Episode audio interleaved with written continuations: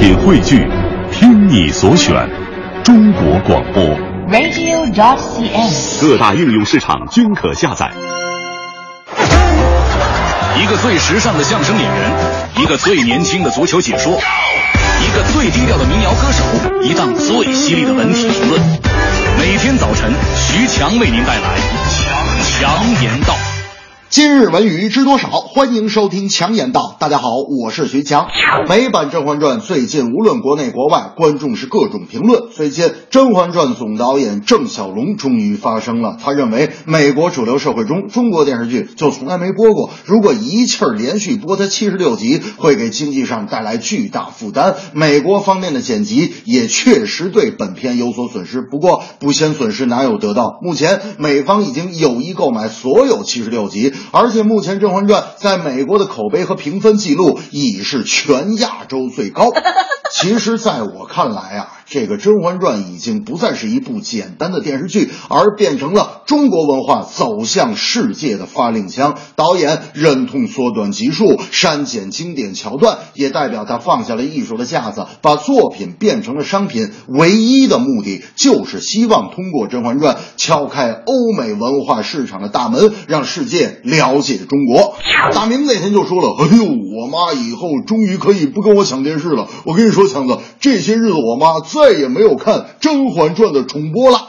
我说：“那你妈终于是看腻了是吧？”大明说：“哦，那倒不是，这不最近广场舞挺火的吗？我妈天天就跳舞，然后没工夫看。”我说：“大明，按你这理论，你妈要是广场舞跳腻了，还不得照样回去看《甄嬛传》重播吗？”大明说：“呵呵，这我一点不担心，这不最近股票挺好的吗？也能拴住我妈不跟我抢电视。”近日，上海市黄浦区人民检察院以故意伤害罪对高峰、聂远等作出了批准逮捕决定。对于高峰等三人面临的处罚，业内律师透露，严格的讲，具体处理结果还要根据司机赵某的伤情而定。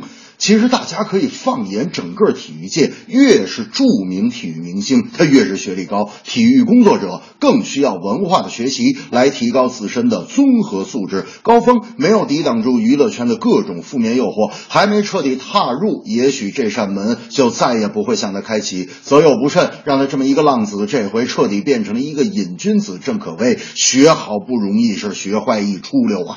大明那天就说了，拒绝黄赌毒啊，弘扬正能量。快乐早点到一定要以身作则。我决定以后所有参与快乐早点到节目的人，直播之前都要验血验尿。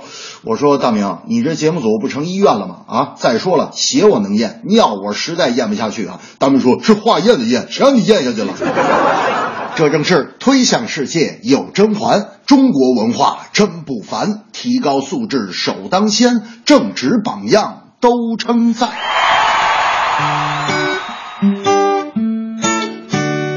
中国的大戏《甄嬛传》，美国人也爱看。其实六集还嫌短，怎么看也看不完。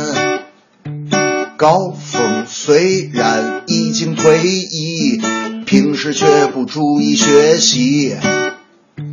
对社会贡献要积极，你为何这么不给力？